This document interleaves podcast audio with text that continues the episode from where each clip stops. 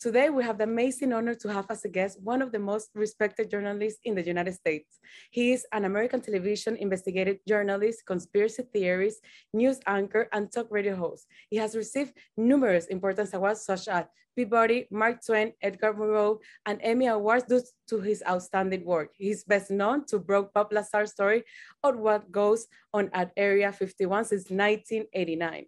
He was recognized as well by the United Press International as the best individual achievement by a journalist thanks to his special reporting on Bob Lazar. He's George Knapp. Welcome and thank you so much again for accepting this invitation. I'm glad to be here. Can't wait to have this conversation. You have worked for several decades on investigating UFO cases, paranormal activities related to life on other planets, unidentified flying objects, conspiracy theory, and other interesting and mysterious cases. What is your main purpose about doing this investigation? What do you want the world to know? Well, when I started, I, I, think the, the dominant paradigm at the time, the, the thought of uh, UFOs is that these are extraterrestrials coming from other planets to visit Earth. Um, most people in my line of work, journalists, did not take it very seriously. They dismissed it. They made fun of it and, and, uh, and um, made fun of the people who studied the issues. I knew very little about it until about 1987 and a guy named John Lear walked into our TV station. John Lear was the son of the guy who created the Lear jet. He had run for public office. He had flown for the CIA. He was an accomplished pilot, and he had helped our TV station break an important story about something that was flying out in the skies of, uh, of the Nevada desert that was invisible to radar. Well, it turned out that that plane was the stealth fighter. And because he helped us break that story, he had some credibility. And he came into the TV station with a stack of documents, UFO documents, that he dropped on the desk of my boss, and he said, Ned, this is the biggest story of all time. You got to take a look at this. It's a cover up, a global cover up, and you, it'll be the biggest story in, in your career. Ned looked at the documentation for a minute and pushed it away and said, This can't be true because I would already know about it if it were true. As John is about to leave the station, I said, Hey, let me take a look at that stuff. And I started going through it. He left a pile of uh, documentation. These are documents squeezed out of the US government through the Freedom of Information Act, FOIA, and I thought, well, this is kind of interesting. Um, I knew very little about it. I put him on a TV show that I hosted at the time, a half hour talk show that would air in the morning that no one would ever watch. It would be city councilman, county commissioner, something like that. But I put him on and let him do his thing. And he spews out this incredible conspiracy theory about UFOs and the cover up and aliens are abducting humans. I didn't know what to make of it, but the phone started ringing. The audience was intrigued. I mean, I wouldn't get five calls a week normally for this program, but I, I was getting dozens of calls. Hey, is that guy for real? So I, I had him on again some months later, and the response was even bigger. And I realized that this issue touches the pulse of the public in a way that I did not understand. So I started reading about UFOs. And the first thing I thought was, this topic is a mess. It's a total mess. People are always fighting each other. Everybody attacks everybody else. There are a lot of hoaxers and uh, people who make stuff up. There's a lot of people who are mentally unbalanced who are involved in this. Yeah. There are profiteers who make things up in order to make money. And I thought, you know what it needs is a good reporter and give me six weeks, six months, I'll have this whole thing figured out. Well, you know, obviously I was I was kind of cocky back then and I was completely mistaken because here it is more than 35 years later and I I know a lot more but I understand even less because the issue is way more complicated. It isn't just aliens visiting our planet. Exactly. It's something else entirely. And it's been with humanity throughout human history. And I thought after I'd spent some time on it, this would be the biggest story in history, period. Wow, if it turns out to be true, non human intelligence interacting with us, it changes everything. So, you know, I got hooked on the subject and I've been pursuing it ever since. And for many years, as you say, you have traveled the world investigating and researching thousands of extreme UFO cases. From all of the discovery you had made, which one has been the most fascinating and unbelievable, unbelievable discovery? Was it this one or which one has been? Well, Bob Lazar's story certainly opened my eyes to government involvement and all the skullduggery and intrigue that takes place in there. And, you know, it's hard for people who don't understand the subject to believe it. But there is a lot of manipulation by our government and ab- absolute lying. The US government, I think some Latin American governments have been way more open about the topic than the Americans have. But a lot of the world takes their cue, takes their lead from the US. So The US has a lot of influence with other militaries around the world. And it is, in fact, the militaries who are able to collect this information because they have radar, they have uh, sensors everywhere, they have pilots, they have global reach. So, of course, they're in a position to have the best information. And, and they have covered it up. Our government has flat out lied to the American public and to the world for all these years. So I think um, in the beginning it was the Lazar story, and and at the time uh, he believed, and and I believed him that it was extraterrestrials coming to our planet, that we had somehow acquired alien technology, and that out in the Nevada desert they were taking it apart to reverse engineer and figure out how it worked. It wasn't something we were building; we were taking it apart to figure out how it worked and to try to duplicate it. Then, because of that series with Bob Lazar, I got to meet two of the most important people in the history of the subject. One is Robert Bigelow, a billionaire Las Vegas businessman who saw that series, wanted to meet Lazar, wanted to meet me, wanted to help. And as a result of that, uh, that series, it's instigated his interest in the topic. He has now spent more money investigating UFOs and related mysteries than any person in the history of the world. Wow. The other person who uh, contacted me then, uh, that I was in contact with as a result of the Lazar thing, was U.S. Senator Harry Reid. Exactly. Harry Reid was that was in his first term of the U.S. Senate in 1989. He was the first person that I told outside of our newsroom about Lazar, Area 51, UFO, the UFO cover-up. So I started meeting with him, and I told him I don't think this is crazy, and he he didn't kick me out of his car. He said, "Yeah, I'm interested in that keep me informed. So that relationship that started way back there in 89 and with with Harry Reid and Bob Bigelow changed everything for this topic because those two men later got together to create the biggest UFO study program ever launched by the US government. In the meantime, though, um, Bob Bigelow in 1996 bought a place called Skinwalker Ranch. It's in northeastern Utah. And for for several decades, that part of Utah had been a hotbed of UFO activity. People who lived there, you couldn't find hardly anyone who hadn't seen one.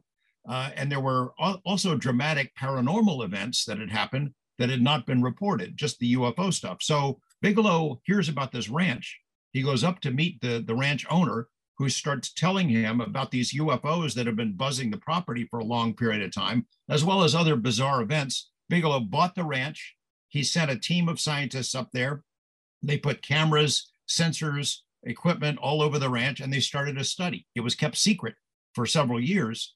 I was allowed to know because of my friendship with, with Bigelow, but the reports that were coming in were so far beyond just UFOs. I mean, there were there were UFOs that were seen. There were orbs of different shapes and sizes, but that's just the that's just the the icing on the cake. They started having other bizarre activity, creatures, Bigfoot, uh, the people who lived there were tortured by this phenomena. It would they'd wake up at night, they'd hear heavy footsteps in their house. They'd wake up and look, and there's these big dark figures standing at the foot of their bed. The there was poltergeist type activity. Things would move around on, on their own. The wife, for example, she would she was a vice president of a bank. The, her husband was a college educated expert in in artificial insemination of cattle. I mean, he knew what he was doing. Their kids were both straight A students but this phenomena, whatever it was, really messed them up. The wife would take a shower in the morning. She'd lock the door. She puts a, a towel and a hairbrush eh, on the cabinet, gets in the shower, comes back out. On one of these occasions, the door's still locked. The hairbrush and the towel are gone. Now, wow. who got into the? It's it's just trickster type activity. They found the hairbrush later in the freezer. The husband is out in the in the um, in the orchard, not the orchard, but on the pasture, He's using a heavy piece of equipment. It's called a post hole digger to dig holes to put fencing in. He stops for a second. He wipes his brow, takes a sip of water, looks around. This thing is gone. And they found it later, 70 feet up in a tree, in a cottonwood tree. Uh, those kind of things happened all the time. The family felt that they were being watched all the time. And then uh, strange things would happen um, to their animals. Their cattle started being carved up, their cats were mutilated. They had one calf uh, that was uh, it was a bright Sunday morning. The calf had just been tagged. Its ear had been tagged because it was a newborn. It was 50 yards from the house where they live. The wife and the husband are out there. Uh, it's a quiet day out in the country. They tag this calf with its mom. Then they move on across the pasture. Something comes in and carves up this calf in complete silence. So they they It's like a half an hour later. They look back and the mother cow is running around in a circle, dragging its leg. Its eyes are bulging out. It's clearly upset. It's in it's in panic. They run run over there, and there's this calf, or what's left of it. It had been completely stripped of flesh. There's nothing left but bone and hide. One of the femur bones had been ripped out and thrown over the side. There is no blood on the ground. There's no blood in the calf. Something had come in and taken 75 pounds of meat off this calf in complete silence while they were there, just 100 yards away. That was one of the maybe the most dramatic incident incident of cattle mutilations, but they had a bunch of them. Their wow. neighbors had the same thing. So something was clearly going on at Skinwalker that went way beyond UFOs. And the NIDS team, Bigelow's team, went in there. They were there for seven years. They had dramatic experiences. They encountered some kind of intelligence that really tried to scare them. I, I was learning about this but I couldn't tell anybody about it. And finally, I bugged Bob Bigelow in 2002. I said, hey, let me report on this now because the activity itself had, had decreased so much that his team had very little to do anymore. It was as, as if the skinwalker didn't want to be chased anymore. So wow. they let me publish a, a story about it, and then it went all over the world. And that that case, as complicated as it is, really changed my view about what this intelligence is it suggests that it might be extraterrestrial, but it is way more complicated than that. It seems to live here. It, it seems to be among us, maybe crypto terrestrial, ultra terrestrial, something that has been here as long as humans have and that interacts with us on a regular basis. You know, I have heard people say, you know, we're ready to know the truth. Uh, we can handle the truth. Depends on what the truth is, because exactly. And I suppose yeah. you get like hundreds of photos of UFO estimate, all sorts of things constantly. How can you define something is real or fake? What are the key factors for you to need that you need to have in order to work on a case? It's important for me as a journalist to not try to present pretend to be an expert on photo or video analysis. So I have other people that do that kind of thing. I get every, as you mentioned, every day I get people to send me stuff, and it you you can almost tell. I mean, after a while, you can tell some of it you know what the explanations are. I see a lot of uh, disc-shaped photographs, for example, that turn out to be birds.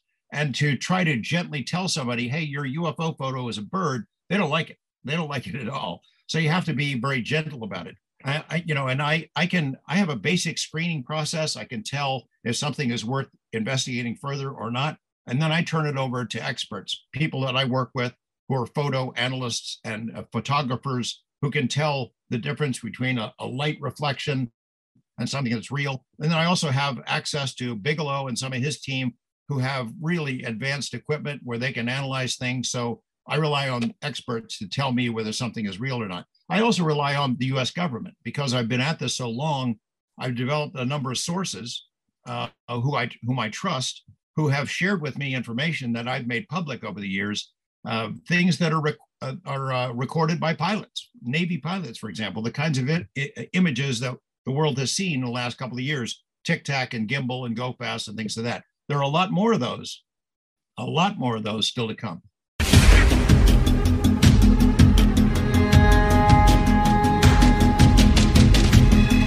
And throughout your career, in your opinion, what is the best UAP unidentified aerial phenomena video out there right now?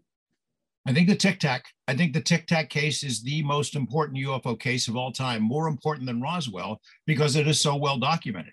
First, you have the pilot who was the first to interact with it, David Fravor. He's the commander of the Black Aces, absolutely impeccable reputation. He's the best of the best. This sensor equipment in those planes and on the ships, the Princeton and the USS Nimitz, are the best in the world. And they confirmed these things have been flying around for a couple of weeks before they scrambled any jets to go after it. We know that Dave Fravor and then other pilots or aviators uh, saw this thing. The incredible maneuvers that it made is documented on on uh, a variety of different sensors. That information was was uh, was kept under wraps uh, by the U.S. military for a long time until Bigelow and his team, when they created this new organization called AAWSAP. AAWSAP is a program that was created. It started in uh, 2008. Bigelow got a contract from the DIA, that's the Defense Intelligence Agency, to study UFOs. And that became the biggest UFO study ever by our government. I mean, Project Blue Book, which we all know about, that had maybe three to five employees. Bigelow's organization had 50 full time employees investigating UFOs. They created the largest UFO database in the world 200,000 cases, including many cases from Brazil, all, all over Mexico and Latin America. Uh, all those cases went into the database. In their view, Tic Tac is the most important and the best documented case ever. And I agree with them. And one of the most extraordinary report that you have done is the one referring to Bob Lazar, the American ufologist and conspiracy theorist who claims to have worked in the military groups such as the S4 related to the famous Area 51. How does this experience change, change your life? And how did you get hooked with this story? Can you take us back to that time when you met Bob uh, Lazar? Well, you know, I had met with uh, John Lear and we uh, had done these interviews with him. And the third interview I did with him, at the end of that, he mentioned that he had knew this guy who had been hired to work out near Area 51 and that he expected to get a lot more information about UFOs out in the desert because Lear believed that we were reverse engineering uh, alien craft out of the desert, which I found to be an outrageous story. That's just outrageous. But I said, "Oh, I'm, I'm going to keep that in mind. I want to I want to talk to this guy." It came to a, a day when we were uh, hosting, I was the co-anchor of the five o'clock news, and we used to have a an interview segment in each newscast, five minutes, and our guest bailed out at the last minute. I'm thinking, what can I do here to fill this hole? I called Lear. I said, hey, you mentioned about your friend who was a, a UFO guy out at Area 51. Would he be willing to do this interview? I had no idea what had been going on in Bob Lazar's life at that point because I'd never met him. And sure enough, he said, yeah, I, I had no idea that Lazar felt he was going to be killed. He was worried about his his uh, health, and he had been talking about coming to see me to do a story wow. to save his life in, in order to get the story out there. So we did this this interview with Bob. We blacked out his face. He used the name Dennis, which is a pseudonym, wow. the name of his boss, and he told the story. There are nine out at this area called S4, south of Groom Lake. There's a secret base built into the side of a mountain. And inside this base, a series of hangars. And in each one of these underground hangars is a flying saucer, uh, an alien craft, as if we had the variety pack. They all look different.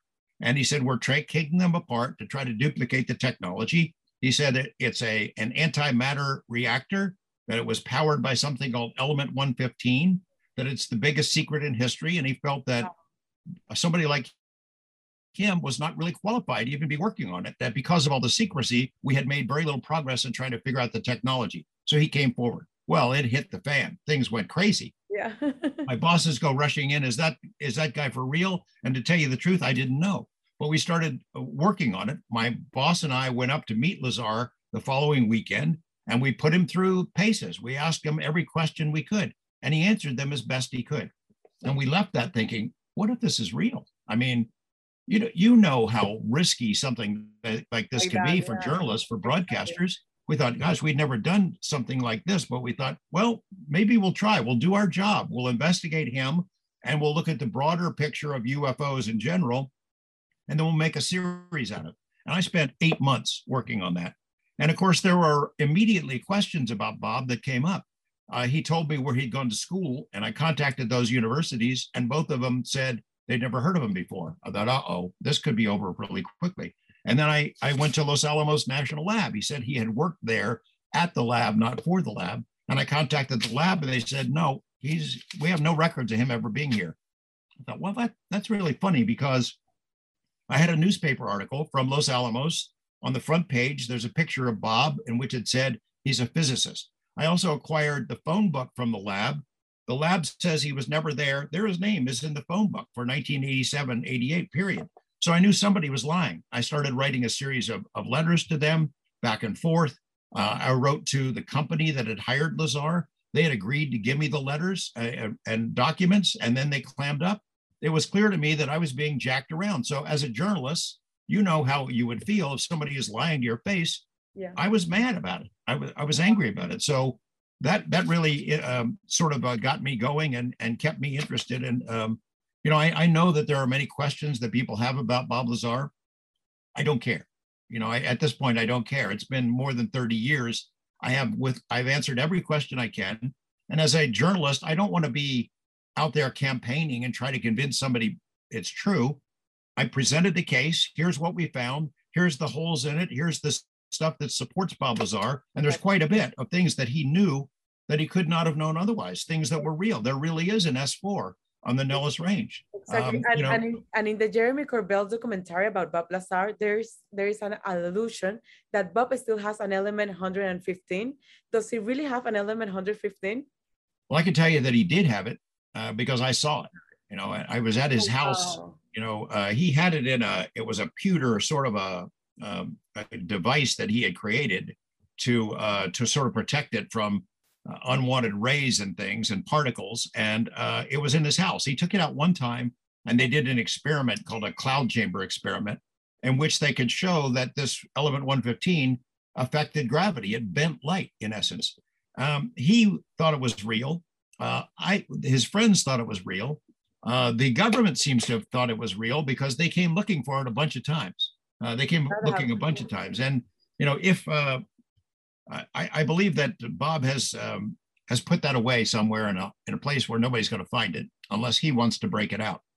Yeah. I've tried to convince him that he should, uh, but I think he he probably sees that as his insurance policy that keeps him alive. Um, because there have been threats both against him and against me, and likely against Jeremy Corbell. Exactly. Back in those days, you know, uh, you know, we now assume Ari that uh, our phones are listened to, that everything goes into some giant supercomputer somewhere. All emails are, are recorded that somebody's watching all of it. Mine were, I know that my phones were tapped back in those days and we were followed. And I had people who had offered to give me information to back up Lazar's story about Area 51, S4, flying saucers. And one after another, people I talked to on the phone were visited and were told to shut up. They were wow. they were threatened. One after another, six in a row. So I realized that people, somebody was listening to my phone without a warrant, without justification. And uh, it really made me angry. It also suggested to me that this is serious in some way, that, that somebody somewhere takes this very seriously. So I understand that a lot of people don't believe Bob Lazar. I don't care. You know, at, at this point, I've made the case. People can believe what they want. And yeah. have you ever been inside Area 51 or S4? No, no, they're never going to let me in there. I've been up to Area 51, the outskirts of it, probably a hundred times, close to the hundred times. We used to go out there in those days after I had met Lazar. Uh, my photographer and I would go out and camp in the desert and have cameras and lenses looking at the sky uh, to see whatever we could see. And I've been out there so many times since then. I was there for a Storm Area 51, that big party a couple of years ago, but I've never seen anything that looked like a flying saucer, although I have a lot of videos and photos that other people have taken. I have been followed and chased and harassed, and um, but still have never seen a, a, flying saucer. And I don't think, considering the stories that we have done about Area 51, have drawn thousands of people from all over the world every day. Even this many years later, there are people out there in the desert hassling with the guards, um, watching whatever secret projects are underway. So I know I have caused them a lot of trouble and I would probably be the last person they'll ever let in there ever. Do you think they still do reverse engineering of extraterrestrial vehicles of Area 51? Or since the news broke out, the reverse engineering of UAPs was moved to different location? I have to believe it was moved because it was. It's not only did our our stories uh, focus so much public attention, the public in general, but congressional attention. There were congressional investigators who saw that they didn't necessarily believe it, but they wanted to find out is there a cover up going on, on underway? It, are they using legitimate national security funds to keep this cover up going, siphoning it from another program? So they went out there looking. And uh, I would think that would make the people who are out there very nervous to have that level of scrutiny. Also, every major news organization in the world beat a path to Area 51's door. There have been stories, uh, BBC, ABC, NBC, CBS, um, I, am sure every network in, in Southern uh, South America, Latin America have done the same things. I mean, that's known all over the world. You can't go anywhere and not know, not see people who know what Area 51 is because of those stories that we did so long ago. So I think that if, with all that attention, if they had it out there, and I believe they did, that they had to move it somewhere. There's a lot of desert in Nevada. There's a lot of yeah. other little bases, secret places. Yeah. They can stash it. I, have heard reports that people think they took it to Utah. Some people think they took it to Allen Ocean bases or maybe to Australia. I don't know. I don't know where it went. Yeah, and just recently, the United States Congress held the first hearing in more than 50 years on unidentified flying objects, meaning that the Pentagon official testified at a rare public hearing about unidentified phenomena, and landmass pledged to bring transparency to an investigation on explained reports by military photos and others. Why do you think the US government admit that it has evidence of UFOs?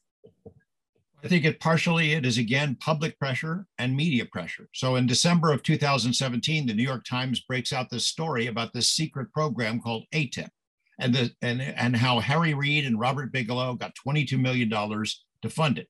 The New York Times story was wrong. There was a program, but it wasn't AATIP. AATIP came later. There was a program called AAWSAP, and it was $22 million that funded a secret study in, in uh, overseen by the Defense Intelligence Agency and they created the world's largest UFO database.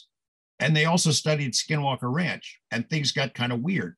The US government got nervous about the program, and the funding was pulled, and something called AATIP continued. That was Lou Elizondo continued AATIP looking at military encounters, things like the Tic Tac and Gimbal cases, uh, which were very significant. You know, it was seen as a significant potential threat to our military and our, our national security. Yeah. New York Times got the story. Lou Elizondo came forward. The Times did the story, and because of the New York Times and their stature and credibility, other media followed.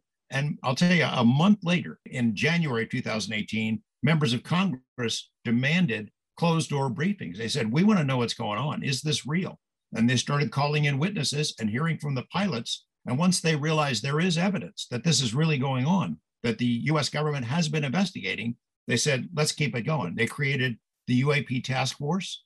Um, that presented its report last year, which said, hey, we got 144 cases and 143 of them are not explained. And they're serious. Wow. These things are doing, they're showing technology that we do not have and that we do not believe any government has. So, um, you know, we need to investigate it.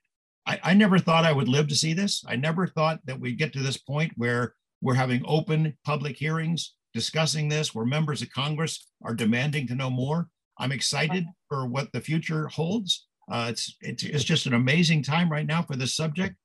And after 35 plus years of banging my head on this, I'm astonished that my media colleagues are finally taking a dive into this and realize there's really something there. There's really something to it.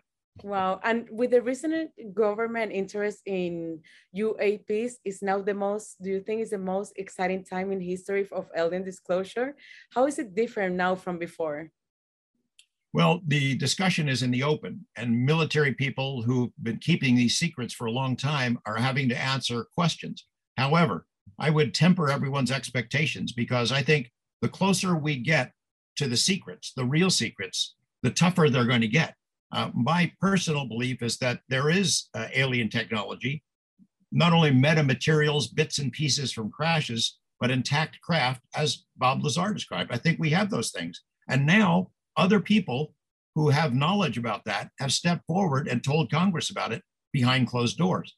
Congress is starting to ask questions. Hey, where is this stuff? They want to know if there are private companies that have contracts with the government to handle it. I think the answer is yes. Uh, so it's really exciting that they're starting to ask those questions. But the closer they get to the goodies, I'll call them, the really good stuff, the crashes, the metamaterials, the craft, and the bodies, the tougher the keepers of those secrets are going to get in pushing back. We have a long way to go before we find out what they really know. And some people say that they have been abducted by extraterrestrial. Have you ever seen someone being abducted? And why do you think aliens abduct humans? What is their intention? Do you have you find something about this abduction? I, you know, I've, I've I've spoken to dozens of people who have told me their abduction stories. I, I there are a few of them, very few, who I think were just making it up for attention. Uh, most of the people who've had these experiences don't want attention. They didn't want to tell me about it. They don't want to be on television. They're embarrassed. They're embarrassed to say that it ever happened to them. They're scared. Um, a lot of them, it, it has severe, lifelong psychological consequences.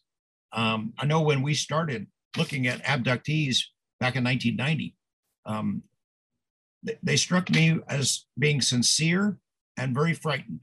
and um, and not out to to cash in, to write a book, to become famous as a result. They just wanted to know what was going on.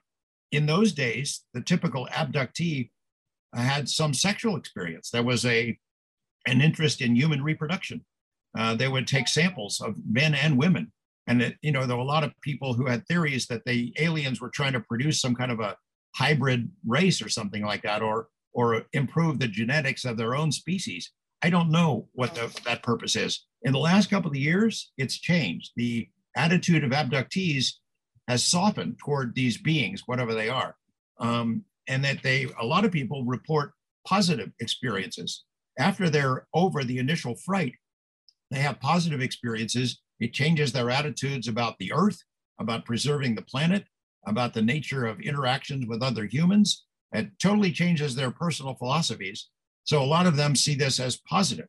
I don't know where these aliens are from. I'm gonna. I'm not calling them extraterrestrials, although they could be. It seems like they're. It's a non-human intelligence, but I think it's one that's lived here for a long time. I think they're interested in us because we affect them. What we do to the planet affects them as well, and I, I think that's what their long-term interest is. Uh, you know, they've been around for a long time. We can only guess at what their agenda is because you know people who interact with them say the aliens give them these editorials take care of your planet quit blowing up nuclear weapons uh, be kind to each other you know save the oceans that kind of stuff. Um, all these editorials but they as far as we know they don't really intervene in human affairs to help us out. Um, so I, I don't know what their agenda is. I don't know where they're from. I don't know why they're here. No one that i know has any answers to any of the big questions. Uh, it's it's very frustrating, but also it's very exciting. I mean, it's very exciting. Exactly. And do you think extraterrestrial are humans from the future? Well, I have to keep that open. You know, I, I have uh, I've interviewed some some experts on that. People have written books about it, and they make a compelling case that it could be us from the future.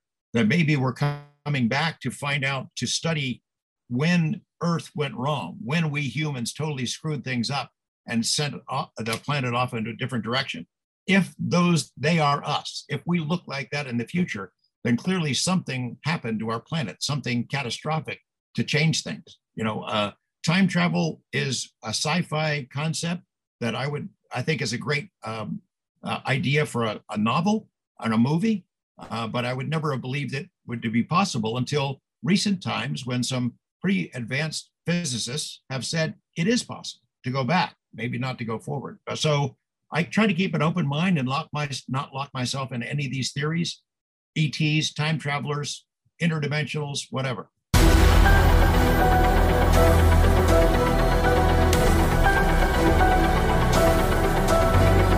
What are your thoughts on Phil Schneider story? Do you think there was really a combat between human extraterrestrial at Dulce in New in New Mexico? That's a tough one. I have some questions about it. I, I know that my colleagues who work with Bigelow have investigated the larger question about Dulce. Uh, they spent a lot of time. At the same time they were investigating Skinwalker Ranch, they started looking for other hotspots around the world uh, to investigate, and Dulce was one of them. Right next to Dulce is the Jicarilla Apache tribe. So they they worked. It took them a long time to gain the trust of the Jicarilla Apaches, and they started asking them about the stories of Dulce, the underground base and uh, the, the, the Apaches did not believe that there's a base there. However, they confirmed that a lot of the same kind of activity that was reported at Skinwalker, Bigfoot, UFOs, cattle mutilations, things of that sort, were happening at Dulce. So, uh, you know, that's where a lot of the, the lore about Dulce came from. So I think there really is uh, a hotbed of activity there. I think it's related to the Native American presence. Uh, there are other hotspots that the NIDS team, team investigated uh, in the 90s, uh, Yakima, Washington, UFO hotspot, again, right next to the Yakima Nation, uh, the Yakima Indian Reservation.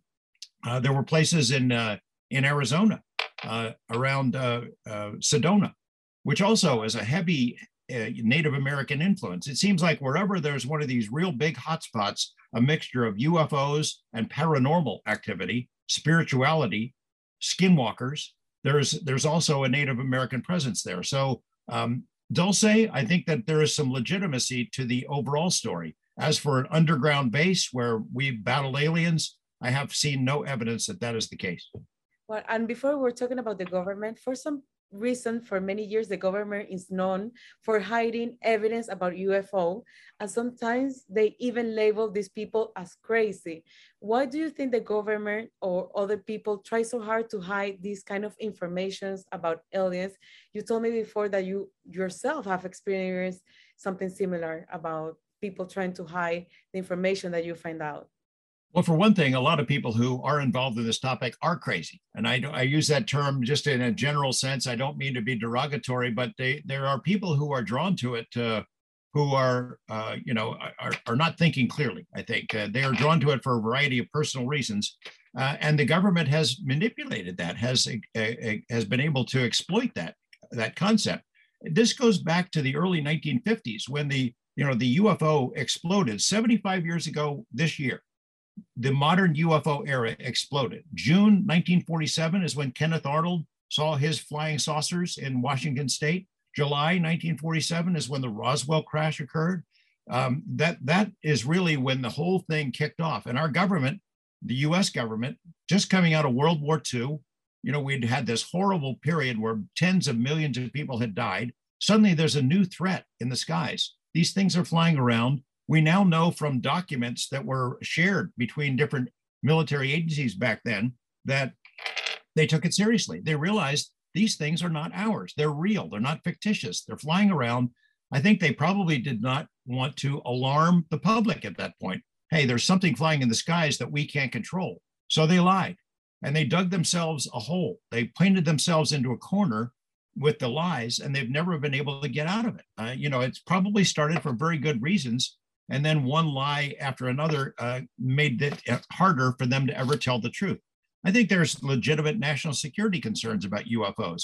I mean, there are some very significant cases that I have personally investigated uh, about UFOs interfering with nuclear weapons. Wow. In the 1970s, there was a series of these things in the US, on the US Canadian border, there are a number of, of US military installations where you have nuclear missiles, nuclear bases.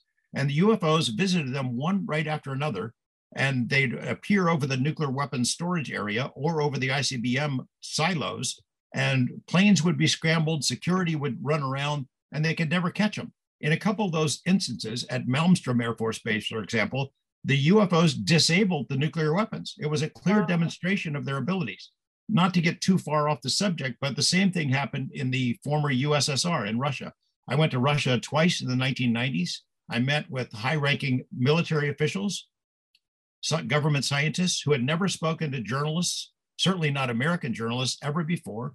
And I was able to obtain files from their Ministry of Defense. They had had this huge UFO study, and they had an instance in the, in the Ukraine where they had an ICBM base. These missiles are painted, pointed at the United States. UFOs appeared over the base. They zipped around. There was a gigantic UFO. It split into pieces. Then it formed back again. It was zipping around. And after it had been there for about an hour and a half, the launch control panels for the nuclear missiles fired up. Something entered wow. the launch entered the codes to launch these missiles. The Russians are trying to pound these buttons, trying to stop it, and couldn't. And then boom, the UFO goes away, the control panel goes back to normal. It was a demonstration that whoever these UFOs are, wherever they're from, that they had mastery over our weapons, our most powerful weapons did not impress them. That same thing happened in the US. So our government knows it is a legitimate national security matter. The more recent cases, the Tic Tac case, it's flying over a nuclear powered uh, battle group, a nuclear powered uh, aircraft carrier, and all the support ships. They're flying around with impunity over those ships, which have the most advanced weapon systems and sensor systems in the world, and there's nothing we can do about it. The same thing happened in uh, several years off the coast of Southern California and on the East Coast, where the US Navy has its largest base, Oceana. These pilots from 2014 on were seeing these things every single day. They wouldn't report it because they didn't want other people to think they're crazy, but they'd see them every day because they would fly out of the base right into the same training area over the ocean. And there these things were. And they'd sit there. They look kind of like, they're not like like flying saucers. They look like balloons or blimps, but they'd sit there in high winds and never move and be there for days at a time. those things really upset the military. Uh, there are also cases, the, the Russians, for example, told me they had 45 cases where their warplanes encountered UFOs and tried to chase them and tried to shoot them down. In three of those cases, wow. the Russian warplanes went down, two of the pilots died. And after that happened, the military put out a, an order for the Russian military empire don't shoot at UFOs. I think our government has done something similar. There are a, a myriad numbers of cases where there are legitimate national security concerns. And I think that's what our government uses as an excuse. I think that they, for one thing, they don't want to go to jail. They've lied to us so much that when it comes out, some of them will go to jail. And number two, they're worried how we will react. The fact is, they don't know what the truth is. I, I don't think. You know, I've been pretty far up the food chain uh, talking to military people who've studied this, and I don't know anyone who really understands the full picture. We don't know where they're from, why they're here, what their interest is in us, and we don't know what their time frame is. I mean, you know, they haven't attacked our cities. They haven't done Independence Day and wiped out New York City or Washington or Buenos Aires or whatever. Um, but we don't know what their time frame is. Maybe to them, they've only been here for a week. As, as, you mentioned, there are plenty of different point of view about aliens. Some people think that aliens are evil, or other things they're good. How would you describe the presence of UFO on Earth? Do, do you have any idea why the, you think UFO are among us? Well, my personal opinion is they live here. Uh, I think they've been here forever. I think they've been here as long as we have, probably longer. If you look back at U.S. American history, uh, world history, these things have been seen on every continent, in every culture, throughout human history, throughout recorded history and prehistory. Paintings on walls, you know, when we when humans lived in caves, they've always been here interacting with us. There are suggestions that they have influenced human genetics, our evolution. Um, I, maybe we're an experiment. You know, maybe we're we're like an ant farm uh, maybe we're an experiment that's gone wrong. Maybe they've tried to make us better to help them. Um, you know, there's there's 50 different scenarios you can come up with, and the fact is nobody really knows I, what the answers are. Um, I, they haven't attacked us and wiped us out. Do you know there's a way that we can that humans can communicate with aliens? A lot of people say they can, and uh, you know there's a you can get into a transcendental meditation state where you can communicate. Uh, I have not been able to do that myself. Uh, a lot of people say they they in, interact with aliens on an ongoing basis. They can't always predict when that that interaction will happen or when these things will show up. Uh, I'd like to believe we can communicate. Uh, the, the, abductees, the contactees who've had a lifelong experience with them, have reported some, I, think, pretty credible accounts of ongoing communication um, with with sometimes with the same beings over a long period of time. I, I don't put a, a lot of stock in people who, hey, give me a thousand dollars and we'll go out in, in the desert and I'll promise you you can contact aliens. Uh, but I, I do find some credibility in, in those who are, they call them summoners, where they go out, they meditate, and they try to draw something in. Uh, I don't know if you've ever seen any of those videos, Ari, but uh, some of those videos that happen when when they put their minds to it, groups, are pretty compelling. I don't know how that works or exactly what it is they're seeing in the sky, but I'd like to believe that we can initiate communication. Um, I also worry that we are so far beneath them. It would be like us having a conversation with cockroaches, you know.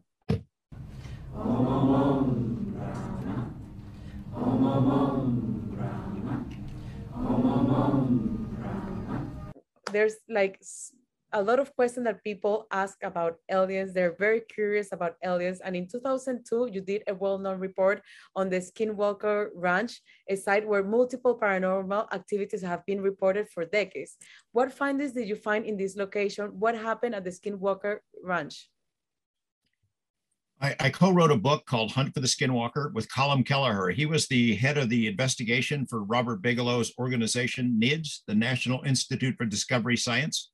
Uh, Bigelow funded this out of his own pocket. He bought the ranch, put these scientists on the property, put all kinds of cameras and things of that sort. They went there looking for UFOs. What they found was something completely different. It changed my view of the topic in general. And, and it, I now believe it is way more complicated than aliens from other planets coming here to visit us because of the things that happened at the ranch. Yes, there were UFOs, there were craft, things that look like the stealth fighter, things that look like a sombrero that would fly into Skinwalker Ridge. Uh, but there are a lot of other things that would be more like paranormal or even poltergeists. Uh, the people who have lived there in and around that ranch and the other properties around it have reported these things for years privately. They didn't want to be known as being crazy people, but these things have been going on for a long time. And it it is a mixture. It suggests that it's not just extraterrestrials, it's something way more complicated. So I, I mentioned before when we spoke about the family that lived there, the Shermans, we call them. Yeah. Uh, the, the, the, the, Shermans was their name, and Gormans is the pseudonym we used in the book. And um, they reported poltergeist type activity, cattle mutilations, Bigfoot, crop circles, all of these different activities that we as investigators always believe were separate phenomena were all happening in one place. That suggested to me and to others that this this was kind of a learning curve that whatever the intelligence is there at that ranch was trying to tell us something that the universe the world reality all of those are far more complicated than we might imagine that we need to pay attention to this that these phenomena that we consider separate paranormal things are not paranormal at all. They're normal. We just haven't figured out how they work and how they all fit together. Some of the things that happened on that ranch are really scary um, we wrote a second book i wrote it with the there was a second study. The Defense Intelligence Agency had a contract with Bigelow. They created an organization called BAASS. The program uh, spent the $22 million. And among the things that they did was study Skinwalker Ranch.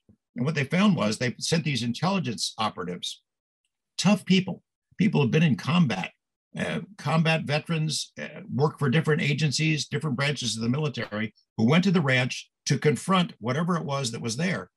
And they all were scared wow. witless. I mean, they were scared. They confronted it, not only because they saw it there at the ranch, but because it followed them home. They call it the hitchhiker effect. So it's almost like it attached themselves, whatever it is, it attached themselves and followed them home and spread to their families, almost like a virus. It was one of these agents, these operatives, who was an experienced Navy guy. He's there on the property with uh, two other intelligence people in the middle of the night in the middle homestead at Skinwalker Ranch. And they see this big black hole in the middle of the sky. They're walking right towards it. The temperature around them drops like 30 degrees in, in a matter of seconds. And they froze. They, they froze. This thing communicated to them and told them, We're watching you. You're not welcome here. Now they've got guns. They've got, they're strapping. They're ready for trouble. They were frozen. They start backing up and they all were uh, psychologically wow. affected by this experience. Then when they got home, it followed them there. One of these guys, there was a woman. There was a female woman. Um, she's like you. She's like a female James Bond, a very tough operative. She a, saw a creature there, a creature that looked like it was a dinosaur.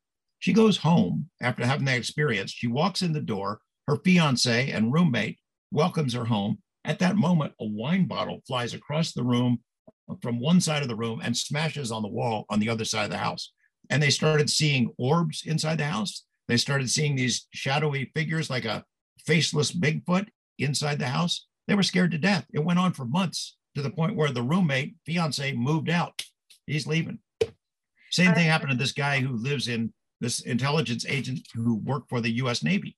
It follows him home. Suddenly he has poltergeist things, things moving around inside of his house his kids wake up, they see these orbs in their rooms flying at night. He is, his wife is doing the dishes one night, uh, one day. She's looking out in the yard, and there's a wolf standing on two legs.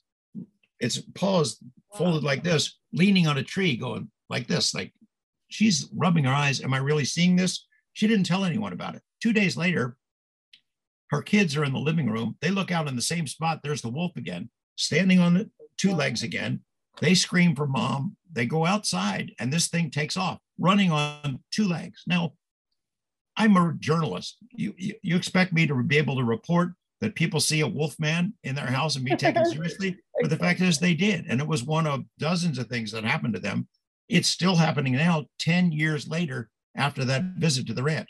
I don't know what the answer is to the ranch. We wrote a book called Skinwalkers at the Pentagon, which is a report on the study that was done for the Defense Intelligence Agency. And it is obviously a lot of people will see it as preposterous, but it's real. It happened. These things were real. Wow. And among all of the events related to extraterrestrial life that you have known about, what events do you consider to be the most important events in history, the ones that have had the greatest impact on the population? Well, the ones that have happened that we don't know about. For example, the nuclear missile bases. Exactly. Um, in addition to disabling nuclear weapons, and these these this intelligence, whatever it is, has an intense interest in our weapons. It can disable them when it wants to. It can fly circles around our most advanced warplanes. It it can go where we don't want it to go, and it seems to know. It's like Santa Claus. It knows when we've been bad and good. Uh, it can and figure out what we're doing before we we know it ourselves. And the fact that, that the, this intelligence has that kind of authority, that it can, it can uh, mess with our heads. It can not only disable the missiles, but in the cases that I have personally investigated, in those cases where it appears over nuclear missile bases, there is also paranormal phenomena, creatures that are seen in and around the base by the security personnel, ghost type activity. I, I don't know that it's really is poltergeists that are that are uh, uh, behaving this way, but it happens at the same time the UFO activity is there, and somehow those two are related. I don't know what the answer is, but but those kind of experiences where it's more than one phenomena associated with UFOs is very disturbing and exciting too. And, for, and former President Barack Obama and Bill Clinton, although they have not confirmed this, the existence of aliens or unidentified flying objects, have declared that something strange is definitely happening. And the US government has officially said that they still do not know what are these objects. How important were their statement of these people of such high hierarchy in the United States regarding to the investigation of life in other planets? I think that's very important. You know, Jimmy Carter uh, said he saw a UFO. He said, when I get elected, I'm going to show you the files. We're going to open it up. And then, of course, he didn't. Gerald Ford, who was the president before Carter, uh, in 1966, he his constituents in Michigan, when he was just a House member, uh, saw UFOs, and um, the Blue Book came in and told them that wasn't UFOs, that was swamp gas. Gerald Ford was mad, so he initiated the very first public hearing in Congress about UFOs. Later, we had hoped that maybe he would uh, shed some light and open up the files. He didn't. Bill Clinton and his wife Hillary Clinton have had a life lifelong interest in the UFO topic. When he came into office, he had instructed his assistant, Webb Hubbell, an attorney, look, I want to answers to two questions. What's the deal on UFOs and who killed John Kennedy? And Webb Hubbell went out to try to find that information and was stymied with both of them. They couldn't get to whatever files existed. Bill Clinton has said, look, I tried to find out but I couldn't get uh, beyond the, the, the block wall of the Pentagon. Um, Ronald Reagan made statements in public five different times uh, about uh, the world would be united if we were faced by an alien threat. He talked to Michelle, Mikhail Gorbachev about it, and Gor- Gorbachev agreed. Reagan saw UFOs twice. He was deeply interested, as as was his wife. But again, even the president didn't have the power to to get through all the secrecy and get to the bottom of it. I think it's encouraging that they've come forward and said they're interested, that it's not crazy necessarily, uh, and, and that maybe this will help down the line. Barack Obama, Barack Obama made fun of the UFO topic a couple of times while he's in office. Yeah. Now that he's out of office, now that these other intelligence people have come forward and said it's real, he's changed his tune. He's, he's made statements that said, well, there really is something to it, and we need to get to the bottom of it and investigate, which is that's an about face for him that's a positive development. I'm glad these presidents and people of their stature have made these kind of statements. There have been others throughout uh, modern history who have said those kind of things. Winston Churchill, Harry Truman, um, pretty well-known people. Um, but still, as I said before, the keepers of the secrets, the ones who really have the stuff, who can really show this is physical evidence, they're not giving up those secrets easily. You know, yeah, it's gonna, yeah. And George, you have won multiple awards for your work as a journalist, among which are seven AP Mark Twain Awards, around 24 regional Emmys, the Edward Murrow National Award, and DuPont Award from Columbia University. In addition, your investigation for the Bob Lazar case was cited as the best individual achievement by a journalist by the United Press International in 1990. What do you think should be the main characteristic that a journalist must have to be successful as you have been throughout your career? I guess perseverance. You know, I I am not the smartest guy in the world. I, I try to uh, absorb as much as I can. You have to know so much in regard to the UFO topic. You have to learn about physics and engineering, political science, uh, a lot of things that are way beyond my limited skill set. So you have to be able to persevere. Uh, you can't be uh, disillusioned because of how crazy the topic is and how much how much derision we get. You know, for the first 30 years of my pursuit of this topic, I was beaten to a pulp by my fellow journalists, just relentlessly. Now I have thick skin. I, I don't mind. Sometimes it gets to me, um, but it always it always bothered me that other journalists who had not worked on this at all, had never done an interview, never went out to the desert to look in the sky, they never read the documents, never filed a FOIA request, that they could make fun of this, dismiss it, make fun of people with UFO beanie hats and T-shirts and things of that sort, and uh, beam me up, Scotty, and ET phone home, and all the all the jokes that they've used for all these years, but have never done the work. So I am encouraged by the fact that that has changed a little bit.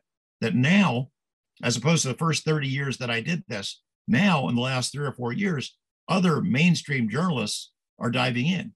And I suspect, you know, in a year or two, there'll be many people who win bigger awards and break bigger stories than I have broken because they're they have national organizations behind them. But I'm so glad to have been around long enough to see that change happen. Exactly. And recently, the U.S. Undersecretary of Defense for Intelligence and Security, Ronald Moultrie, assured that his country soldiers have encountered unidentified phenomena and that his department is collecting data to anal analyze them. What are the latest technology that helps to prove that aliens does exist?